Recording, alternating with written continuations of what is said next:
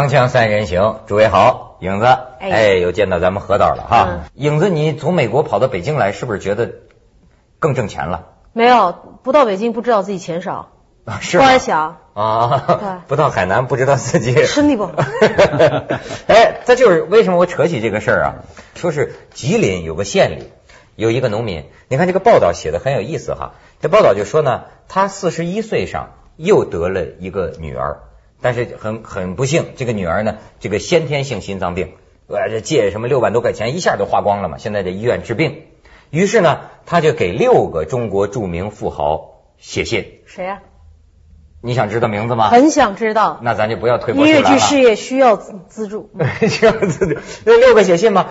但是问题在于啊，现在出现了一个词儿叫绑架富豪。你看这个评论说，我们看看该报的做法。先推出刘氏妇女的求助信，然后指名道姓的指出他们向谁求助。第二步呢，进行跟踪报道，一个个电话打过去，问刘某求助的对象，那你有什么反应啊？你有什么打算呢？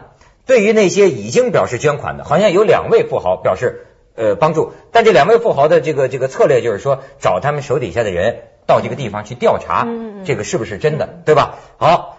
突出报道，而对那些没有动静的人则进行点名，所以媒体让无数人知道了某位富人被求助，公众又在舆论媒体的引导下紧盯着这些求助者，这会造成一个什么？被求助者是吧？哦，求助者啊，求助者，整天问你啊，何老师想好了吗？捐不捐不？捐不捐呢？怎准备怎么看这事儿啊？就我觉得把慈善庸俗化。呃。我想啊，这个报纸的这个动机，呃，你且不说，呃，那你，所以我觉得现在说话都很难说。你比如说，我说你这报纸不对吗？我讲老实话，人家报纸可以哭哭啼啼的跟我讲啊，我们一片担心呐，我们帮助穷人呐，帮助弱势群体啊，我帮他呼吁，让社会帮助他，我有错吗？那我觉得那个报纸为什么先问一下，问不问问，应该先问一下当地的政府和当地的慈善的国家的慈善机构，能不能给他们提供？援助吗，救助嘛，因为什么呢？这个这个很多的有钱人，首先是纳税的主要的纳税人，嗯，他纳税，每年他纳税里面，国家就在他的税收里面，就可能分出一部分是慈善的，一部分教育的，一部分医疗的。我我我我我很有，我先问你一个问题，我很有兴趣知道，因为这个事情我是今天从你这儿，所以天天做三人行，我就特别长学问、长见识。呃，我就第一，你告诉我有六个富人是吧，可以去求助。嗯。这个我稍后一些我会自己上网去找到他们的名字。第二，我想知道他们给钱了吗？就是那两个人派了手下去当地调查，他们最终给钱了吗？这表示啊，如果是情况属实的话，愿意那愿意愿意捐助。啊，那我觉得起码在这件事情里边，他们还知道自己的钱会用到这个是白血病还是这个？呃，先。先天性心脏病，先天性的心脏病，知道是用专款专用。可是你记得我们，我我不是说我们那次世界小姐，我是非常偶然被拉去表演，所以我不太清楚前后。我最近在南方参加了一个类似的选美，档次没有这么高。世界小姐是据说是前三位 top three 那前三位的选美活动，没有这么高。但是我去了，我去做这个表演嘉宾，号称是一个慈善，你知道吗？他那一桌下边摆了几呃，有差不多有八十桌。每一桌在一，而且是露天的，嗯，在海边儿，然后每一桌他卖多少钱呢？是慈善晚宴，五万块钱，五万块钱的代价就是你可以来吃喝，完了以后我每一个小姐代表各个国家，我可以身着着比基尼，当然配着那种熏带还叫绶带啊，是什么东西？坐你旁边，旁边就是陪吃陪喝，就是这样一个。我当时在台台上往下唱着，往下一看，就是说乌泱泱的人，每一个桌都是爆满。啊！我在我在上面唱也没人看，我就在底下推杯换盏，眉来眼去，不亦乐乎。我当时我就觉得，首先中国的富人真多，五万块钱一桌，你就买一桌。嗯嗯然后就是说，他们真仁慈，你看，为了慈善活动，他们他们就来了，不管他们听不听我，我心里都是高兴的。可是我唯一有一个疑问，当我在上面振臂高呼这个奉献爱心，我们要这个举起慈善的 大旗，那当中总得有说什么应主办方的要求啊，大旗。但是我心里在嘀咕的是，这个钱五。万块钱，八十桌，四百万，上哪儿去了？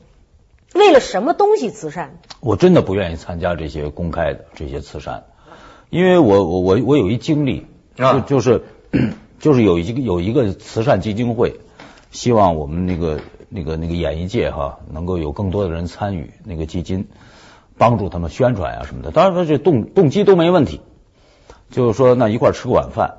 那后来呢，当然他们就先要讲他们很困难。后来我就发现这晚饭呢很奢侈。本来我以为就是啊，呃，贫困基金嘛，是吧？大家就三菜一汤，四菜一汤就把事儿是吧？一杯清茶把事儿一谈，这是最好的。嗯哎，最后我一看就是什么鱼翅啊什么的乱七八糟的啊，就是完全海鲜的这个大餐。哎，这我就对这个基金会我就不感冒，因为我觉得你们的每一分钱是捐款人拿出来的。你今天找我可以请我吃。是吧？这个鱼翅，明天找那个人捐款是鲍鱼，我就这种基金会我就没有兴趣。我非常同意何导的想法。两年以前，我做了一件自认为是发善心、消孽障的事情。嗯，我我我做了一个戏，这个戏是在亚洲首演、中国首演，和一个美国的同学和一个英国的同学做了三个女人一台戏。结果呢，这个是因为这个戏本身的原因。这个这个钱呢，是我就是当时就是定向性的，我们希望能够捐给相关的反家暴的组织。结果我们捐出去了以后，就没有音信了，没有人来跟我说这笔钱是怎么用的，有没有按照我们的希望，捐款人的希望。最后他们告诉我，我拐弯抹角的打听了，说用这笔钱在北京市做了，请了两个挺二流演员。花枝招展的做了二十二块灯箱广告，树立在北京的大街小。我是一来北京两年，我一块都没看过，可能早就被拆了，就是非我所愿。我觉得做了一件，就你们的善款变了两块灯箱广告，二十二块做了一件特别花枝招展、华而不实的事情，而这些真正需要帮助的、被残害的、被强奸的妇女、儿童，没有得到一分钱的好处。他现在很多慈善呀，我也了解一些情况，就变成了一个盈利手段。怎么盈利？有盈利？哎，怎么盈利呢？我告诉你，呃，你你是那个基金会是吧？你说哦，呃，和平，你去给我去做这个啊，找这个善款。那呢，你呢跟我有一个合约，你只要这善我找来的百分之十或百分之三十，嗯，你就呢可以把这事儿委托给我。那呢？你比如说像你说的，你那个四百万八十桌啊多少桌？你有了四百万，也许那基金会只从那里拿走了一百万，但是中间的组织这件事情的公司在整个这个慈善活动里，他们是有盈利的。就是你说到底啊，我觉得就是不公开、不透明、对不规范等等。其实有很多人的富豪的心理啊，是希望我把钱去做一件具体的事情，而不被别人知道。对，人家还怕你知道对，其实很多人，其实我也知道，我我的我也有很多有钱的朋友哈，从包括海海外回来的哈，他们每年都做很多善事，他们就怕别人知道。对。所以呢，现在就是，当然媒体并没有坏心，但是呢，就可能就把这些人就觉得我不做吧。就不不对，我应该做，但是我做吧，其实我不想让人知道我做。但我们当然同同时也有一种情况，就是我们的所谓的有钱人，他他或者说一些明星，他有非常有意识的让人知道他在做慈善。你知道刚才何导说的那四百万里边，有一部分的是被去去真的是去了那些人，对？还有一部分要盈利，还有一部分消耗在举办这个奢靡的这个活动的过程中。我昨天晚上看一个电影，因为我是那个 Jennifer Aniston，就是那个布拉德皮特的前。前期的超级的粉丝，我喜欢 他，我喜欢那个希腊的这个比他新拍的一个最新的一个电影叫做什么《Friends with Money》，呃，中文翻译叫趁我我那我那帮趁钱的朋友们。他说，呃，四个高中同学，三个都嫁的有钱人，好莱坞的有钱人，只有他一个人还在给人家做女佣。嗯，结果呢，其中有一个同学说，因为好莱坞他特别热衷于这种张罗这种去慈善晚宴呀，他们在忙活着打扮的时候，又是修指甲又是修脚指甲，他有。就是那个做女佣那个同学，就 Anison，，他就问了一句，他说：“咱们这晚宴是为了什么？慈善是为了什么？”结果他说：“是为了 homeless 无家可归的人。”他说：“那你不把钱直接给那个街上去公园里那睡在纸盒子，你就分发给他们就得了吗？”他说，然后那个人就说出了他的真谛，他说：“那我上哪儿去认识人呢？让人知道我干了这件事情。”所所以说呀，有时候我觉得这个慈善这个事儿啊，也不能太套上道德的幌子。我觉得有时候它有一个问题，就就比如说，呃，有一个平平的道理，平平的道理就是说，你有钱，你合法手段致富，你有钱了，好，你捐钱，我们赞美你。但是你没捐钱，不拿出钱来做好事儿，是不是我们就该谴责你？你这个人就缺德，你这个人就不是好东西，为富不仁。他好像他有这么一个问题。可是呃，据我所知，那、不是据我的体会所知，我觉得啊，人呐真是不能揪心。一个人呐拿出一笔钱来，我告诉你，他心里可以是很复杂的。往往你只能从结果上讲，他做了一件好事，但是呢。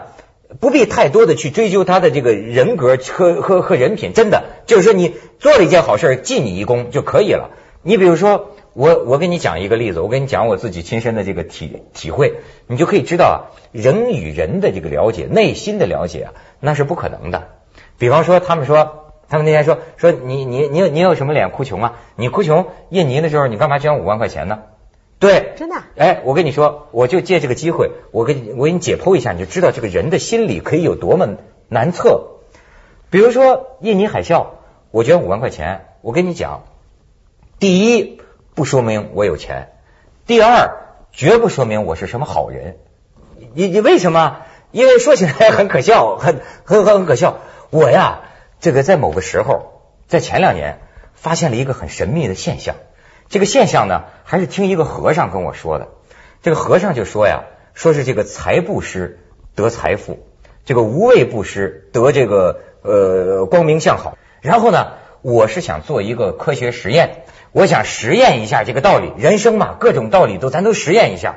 我就说，难道这个财布施真的能得财富吗？得按照这个因果报应的道理做点实验。结果呢，至少在一年之内，我发现呢，把我震着了。每当你拿出一点钱来，大约在三个月内，夸他得到双倍的回报，你知道吗？那年我特爱捐钱，捐点钱，过不多久，夸这个来钱挣钱的机会啊，就回来。哎呦，把我惊着了！我一所以，我一度有点像这个五迷三道的大仙儿。我觉得这个东西，所以我常常捐善款的时候，我有一种我有一种买买股票的心情。你看，所以说到印尼这时候，我说我这次来个大的，我孤注一掷，就这回。绝了我的信念了！这次不但没有得到什么回报，反而大亏损。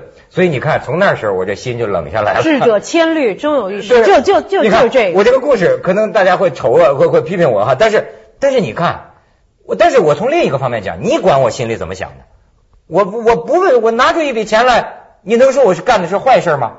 我没干坏事，可是呢，我也不需要你认为我是什么。道德上的一个什么人？我多么仁慈？我不是那样的人。我一点对你没有看法。我听了你的故事，我觉得，而且我觉得你特别 特别真实，特别的勇敢。你说到演艺界，刚才说你自己捐款的一些目的，起码你说出来了。嗯。你觉得有投资的回报，下一注博两注等等。我跟你说，我我说我们，你刚才说到演员，我我不怕说，因为我有一件事情，我历来看到，我觉得都巨恶心无比的一个现象，我不怕说，因为我现在不在演艺界，在锵锵三人行界。对对对。我说出来也不怕。打击报复，嗯嗯，你有没有发现一种现象？有一些演员啊，最近比如说我见报率低了，低了，结果赶紧去，赶紧去，比如说啊呃找找一个贫困大学生，哪怕弄个熊猫，我赞助一下，结果又登了头条了，说我这个发善心爱心大使了。更有甚者说，我现在就想拍个 MTV。我拍个 music video，我我表现什么？表现我特别有爱心，一颗红心涌向党。这个结果我去深入这个某个什么云南边什么希望小学，我抓了一帮孩子都灰头土脸那个，给他捐两卡车的粉笔。嗯，结果拍一个一条这个到处放，来回放。这些人的目的比之于你，我觉得简直是。那那那我还算个人是吧？去去去去下广告，锵锵三人行，广告之后见。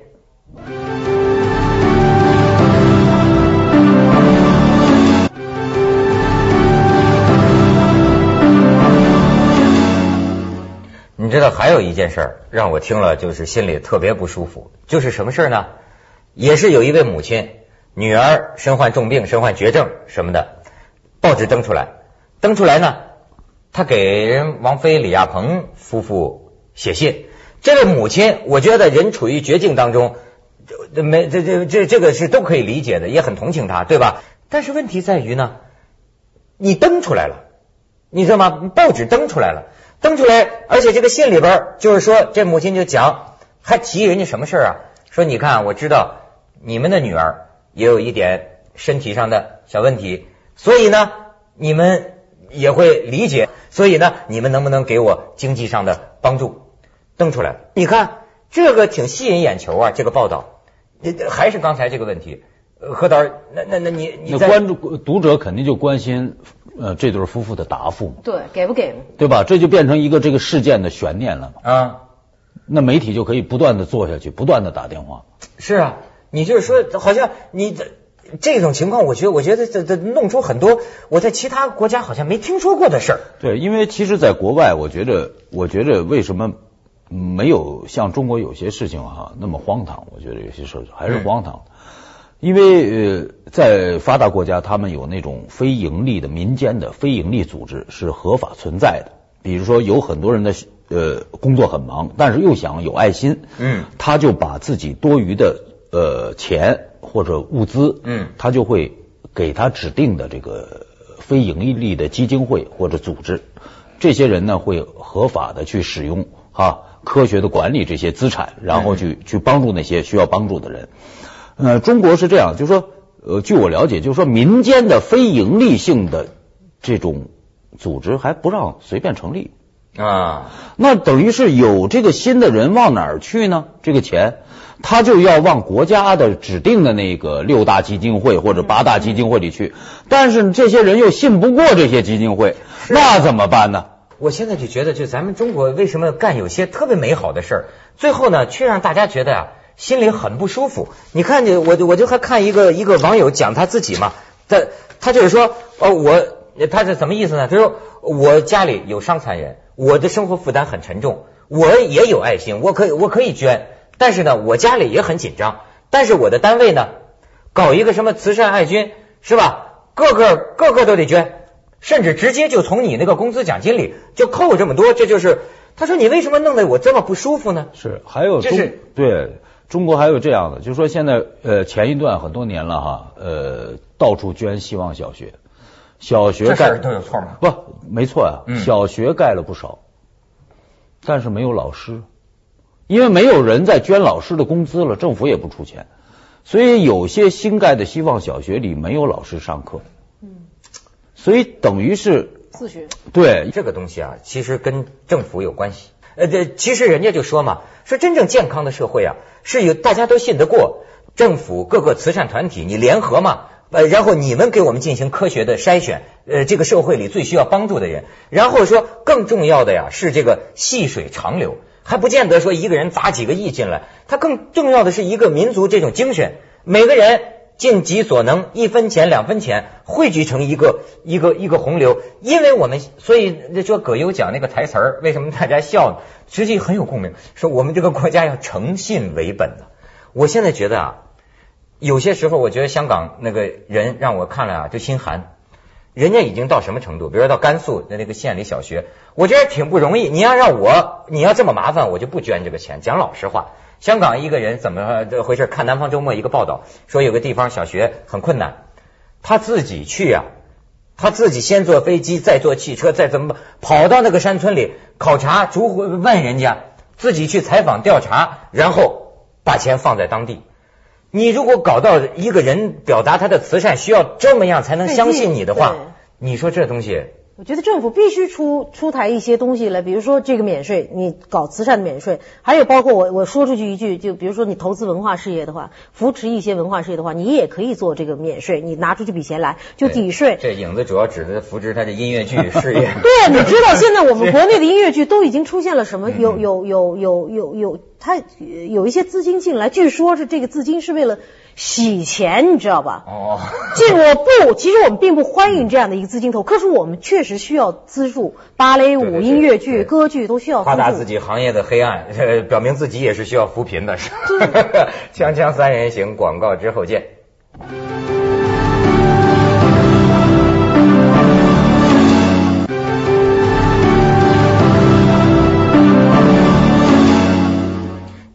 人给我看一个东西，我觉得呀很有意思的一个小故事，也可以间接说说，就说是扶贫济弱啊的某某种哲理。说呀，在美国吧，有一年圣诞节，圣诞之夜，然后呢，哎，有一个衣衫褴褛、满脸灰黑的孩子趴在一个鞋店的窗户外边看着这个鞋，鞋鞋店老老老板一对老夫妇就出来问这个孩子干什么？这孩子挺会说话，这孩子说啊，今天圣诞节嘛，说上帝说要送给我一双鞋，就要鞋呢。后来这个老妈妈就说，那就给给给一双鞋吧。老头不干，老头说不给鞋，说请他进来，给这孩子洗了脚，然后说找一双最温暖的棉袜子，咱们给他。嗯，然后说孩子，我不能给你鞋，我当年也曾经祈求上帝要一个鞋店，但是上帝就给了我一套做鞋做鞋的工具，然后我这么多年靠着这套工具，我自己挣出了这个鞋店。他所以说我也不给你鞋，我给你一双保暖的袜子。然后呢？几十年后，这对老夫妻收到一封信，这封信呢，就是那个小孩的回信。